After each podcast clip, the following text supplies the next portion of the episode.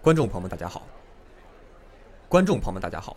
本次人类观察栏目组来到第六精神病院，据网友反馈，本市第六精神病院出现多起医护人员虐待病患的情况。我们来到现场调查此事，看看到底是真是假。吃一天都不能差，知道吗？记住了吗？您好，先生，请问您是第六医院的医生吗？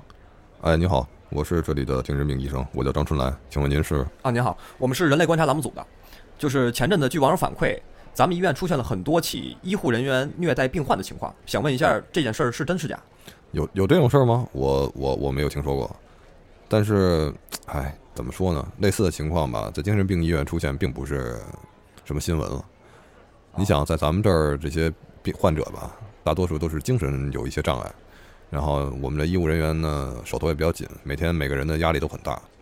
嗯，长此以往，这种精神压力很容易就转化成一种暴力形式宣泄出来，也就是所谓的对病人会比较粗鲁一些，但也最多也就是这样了。我不认为我们这里的护工啊、医生啊会虐待病人，对。呃，所以像您所说，咱们真的没有这种情况吗？但是没有。我看网上很多网友反馈，我把这些照片都打印出来了。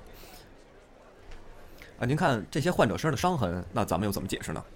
哦，这个，啊，这些患者还的确是咱们这个医院曾经的病人啊，呃。这里边呢，可能就涉及到了一个精神感应肉体学说的一个事情。当然，这个可能学术程度比较高。呃，这样吧，我举个例子给你解释一下。呃，我不知道你有没有听说过这么一个实验啊？曾经在二战期间呢，太平洋某个岛国上进行过一次死刑处刑，将这个死刑犯蒙住双眼，并告知他将以割腕失血的方式将他杀死。结果科学家呢，把他眼睛绑住后，假装给他手划破了。然后往他手上滴上温水，然后这些水顺着他的手腕流过他的手背，滴落到地上的一个桶里，发出滴滴答答的响声。这个人非常的恐惧啊，以为自己真的在失血而亡。结果半个小时之后，这个人真的就死了。尸检报告说，这个人的身体各项指标和失血者没有任何区别，也就是他的精神影响了他的肉体。嗯，说回这些患者，我认为他们应该就是。同样的情况，这些患者大多数都是有严重的被迫害妄想症，经常幻想自己受到一些虐待。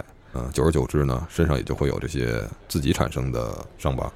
这些患者大多数都有严重的被迫害妄想症。嗯，所以我认为他们身上的这些伤疤应该是出院之后自己病情复发，然后自己产生的。嗯，应该就是这样吧。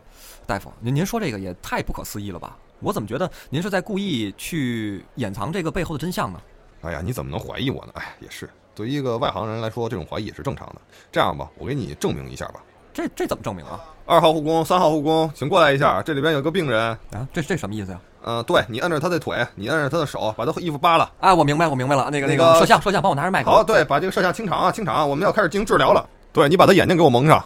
啊啊啊！不疼啊，不疼，这都是幻觉。我我怎么觉得这是真的呀？你看你的手，你看。是不是都红了？哎，对，这都是幻觉，我没有打在你的身上。你们三个又跟人治什么呢？啊，谁给你们放出来的？赶紧给他抓回去，抓回去！